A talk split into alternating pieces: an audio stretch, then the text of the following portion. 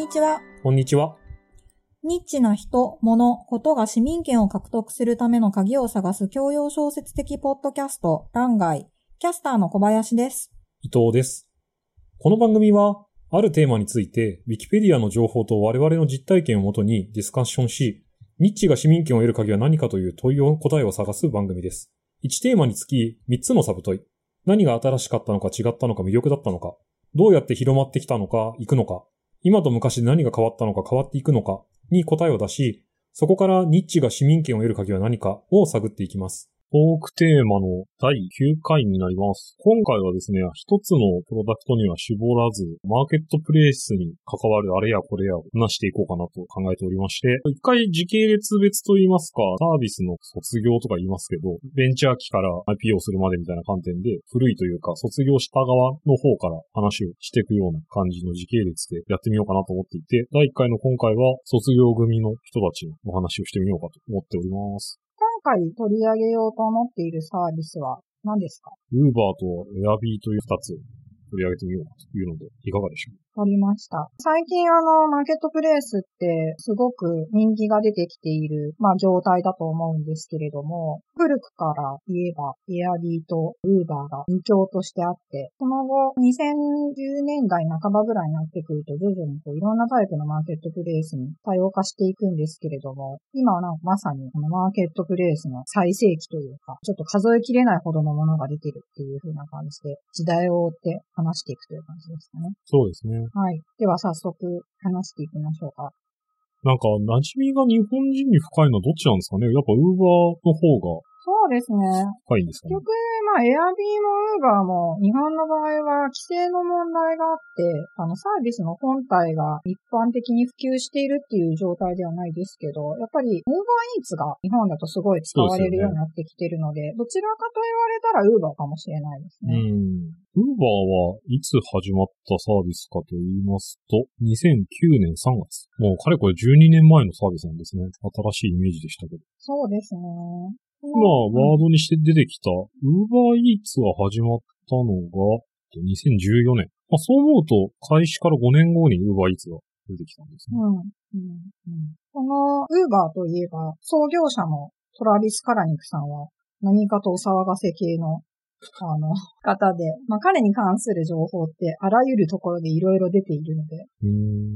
もともとシリアルアントレプレナーなんですよね。はあ、はあはあ、で、ただ、あの、なんというか、いわゆるサクセスストーリー型の人ではなくて、はいあの、初期の、まあ、サービスというか、会社というかは、かなり、あの、いろいろとこう、まさにハードシングスに出会って、うん。で、ちょっと亡くなってしまったものの方が多いという風な人なんじゃないかなというふうに思うんですけれども、このトラビス・カラニックさんが過去の自分のですね、事業経験とかを語るときに、はい。もう一人の創業者に金持って逃げられたとかですね。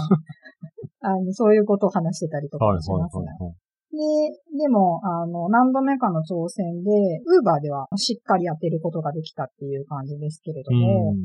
まあ、もともと、このトラビスさんがウーバーを立ち上げた、まあ、カリフォルニアというか、はい、あの、はい。西海岸では、とにかく渋滞がひどくて、うん。で、タクシーが捕まりませんっていうふうな問題があって、そこをですね、そもそもタクシー呼ぶのも大変で、探すのも大変でっていうふうな状態の中で、そこら辺バーっていうふうにいろんなタクシーとして利用できるような空きの車が走ってる状態を作っておいたら、まあ効率化できるんじゃないかっていうふうなところから、このサービスを立ち上げたという話らしいですね。うん。私が勤めてた会社で、私自身がカリフォルニアの方に行く機会がちょうどこのサービスが出た直後ぐらいに、直後って言っても2年後ぐらいですけど、あって、なんかもうその時、向こうでは結構ウーバーが普通に使われてたのにびっくりしたのは今でも覚えてますね。うん。やっぱりあの、国際的に見たときに、非常に交通事情が悪い地域ってあるじゃないですか。はい。まあ、特にその、渋滞系？確かに。うん。こういうところって、あの、ウーバーすごいスピードで広がりますよね。うん。私もヨーロッパとかで、はい。よくウーバー使ってまして、まあ、ええウーバー以外にもですね、あの、少し長距離向けに、まあ、作られた相乗りサービスとしてブラブラカーっていうのがあったりとかするんですけれども、やっぱりヨーロッパの街ってすごい入り組んでたりとか、はいはいまあ、混雑してたりすることが多くて、あの、タクシー捕まりにくいんで、うんウーバーめちゃくちゃ便利なんですよね。なるほど。うん。なんかよくタクシーに対してのアンチテーゼ的なことを言われてしまったりとか、日本の規制の時もそういう反発を買うことがあるようなイメージは持ってるんですけれども、まあそもそも解決したい課題がちょっと違うってことなんですね。あ、そうだと思いますね。やっぱり地域によって、タクシーが結構ちゃんとたくさん、まあ、数もそうだし、なんか規制的にもしっかり運用されてる地域ってあるじゃないですか。はい。まあ、東京とかそうだと思うんですけど。そうですねそういうところだと逆に Uber みたいなサービスはあんまり浸透しないっていううんなんかそんな気がしますねもちろん、あの、行政との、なんか規制の調整の問題というところが一番大きいんじゃないかなというのまあるんですけど、まあそもそもそれを押し切るだけの需要っていうのがそんなにないのかなっていう気もしますよね。うん。うんあと、その類似サービスで、うあの、出てきてるのは、まあ、リフトとかはい。ですけれども、今は結構、リフトの方が使われてるみたいな地域も多いですよね。あ、そうなんですね。うん。東南アジアとかだと、また全然違う、まあ全然違うというか、同じ相乗りサービスなんだけれども、東南アジアのローカライズしたサービスっていうのがあって、で、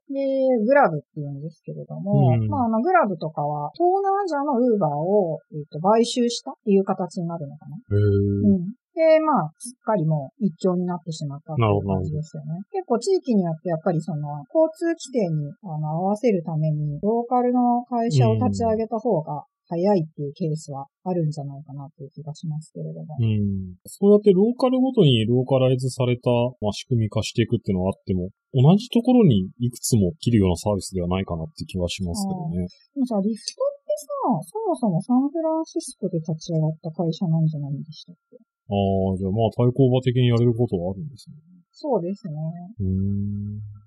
ああ、そうですね。ヘッドクォーターはカリフォルニアって書いてある。伊藤さんは、あの、ウーバーとか結構使う方ですか？全く使わないですね。日本にいることが多いんで、私が使うのはどちらかというと、せいぜいタクシーの配車アプリの方ですかね。ああ、そうですよね。ジャパンタクシーとか？はい。なんか、んあれも統廃合があったから、なんて名前かわかんないですね。ユーザー体験自体って意味で言うと、タクシーさえ来てくれるんであれば、あまり変わらないものかなっていう印象。を持ってますね。確かにそうです、ね。まあ先ほどおっしゃってくださった通りで、トラフィックが厳しくてタクシーが捕まらないケースに来てくるサービスだなっていうのはその通りだなっていうふうに思いましたね。まあなんか、それぞれの地域で、まあローカルカンパニーが立ち上がっているとはいえ、まあどの会社もやっぱり基本にしてるのがウーバーっていうところはすごいですよね。確かにそうですね。うん。そんな、そのバリエーションも生まれることなく、最初の段階で当たりを引いてるってことですもんね。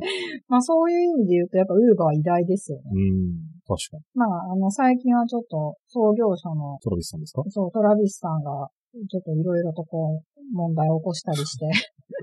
なんかもう辞任してますよね、確か。あ、そうですね。あれですよね。ハラスメントではい。辞任して、まあ当時、あの IPO をするタイミングなんじゃないかっていうふうに言われてたりもしたんですけれども、うんあのそれも、まあ今のところまだ先送りになってるっていう状態なのかな。ただいろいろと、あの、ライドシェアのサービスがその後各地で生まれるようになったきっかけっていうのは間違いなく、この Uber の功績だと思うので、素晴らしいサービスだなというふうに思いますよね。うん。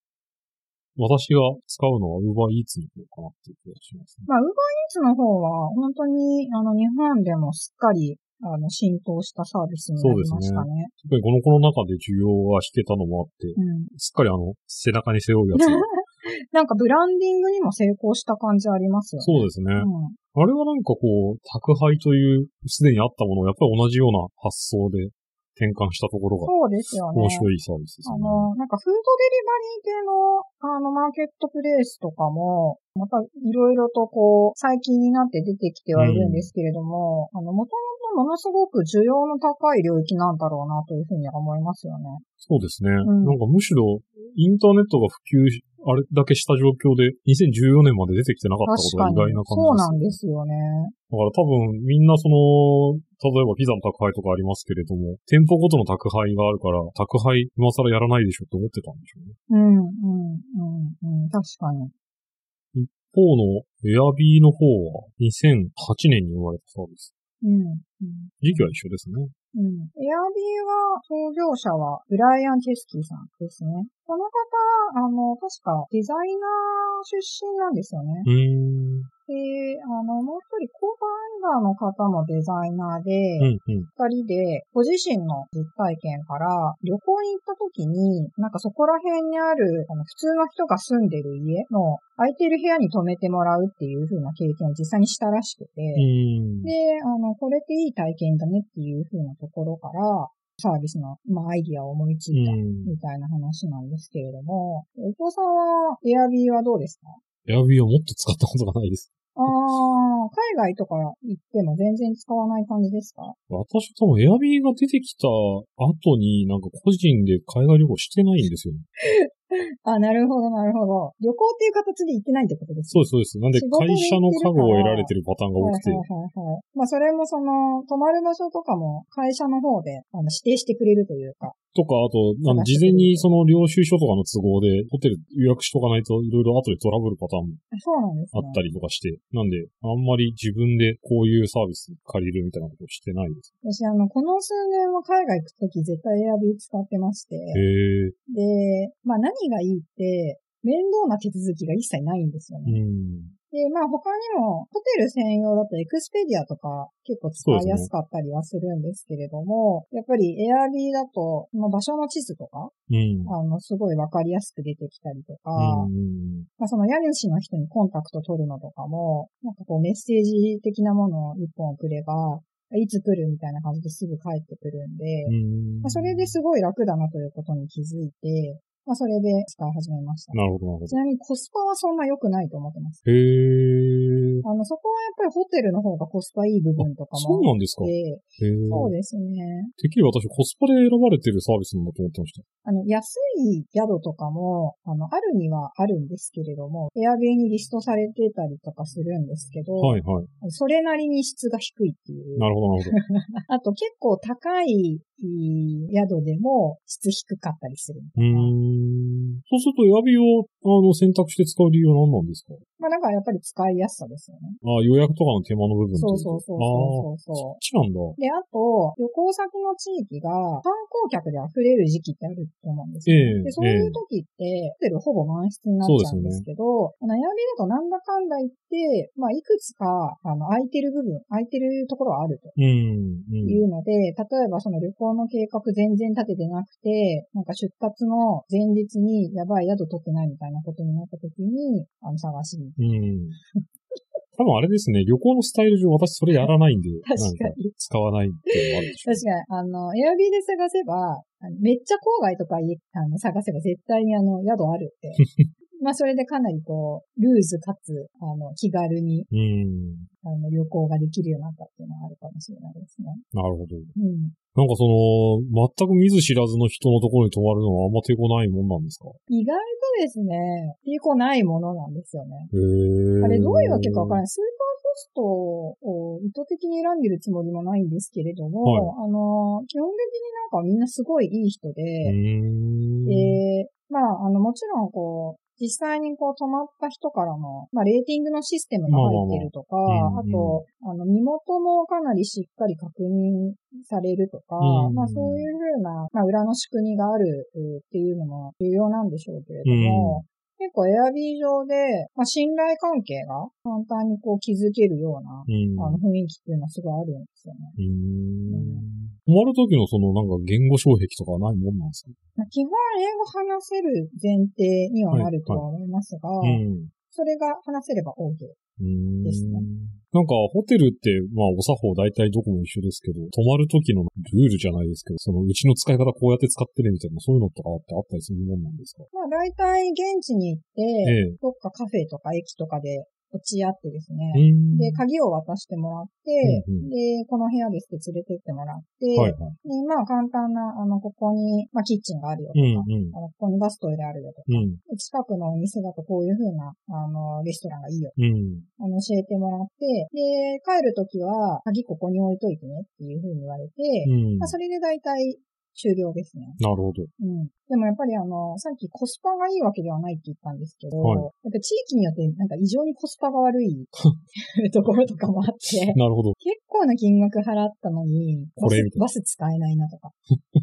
しかもそこの地域でエアビーでなんか部屋借りた人みんなそうみたいあなのとあ。かもあるんで、まあそういうのちょっとこう、耐えられないなっていう人はやめた方がいいかもしれない。うん、なるほど。でも日本だとやっぱりなかなか規制の問題上使われてない。そうですね。一応、使いはするんですよね。貸借日数に制限がかかってるだけだったような気がするんですけど、あなんか2018年ぐらいに OK になっあ、たんじゃないですか？そうかそうかそうか。確かに、エアビーで部屋出す人とかいますね。我々が使わないだけですね、だから。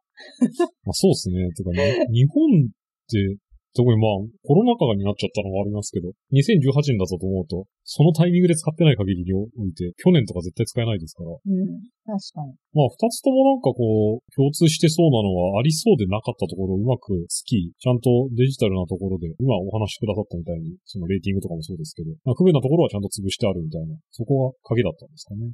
そうですね。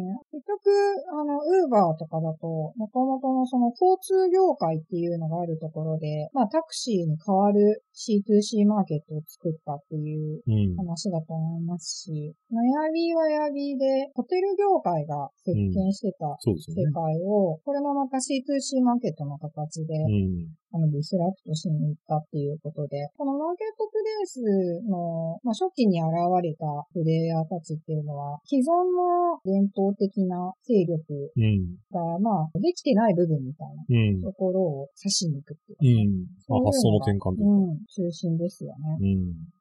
欄外のホームページではトークテーマごとのコンテンツページを用意しています。チャプター別にスキップをしながら話を聞いたり、画像やリンクなどのトーク内容を補助する情報もあるのでぜひご利用ください。ツイッターでは皆さんの答えも募集しています。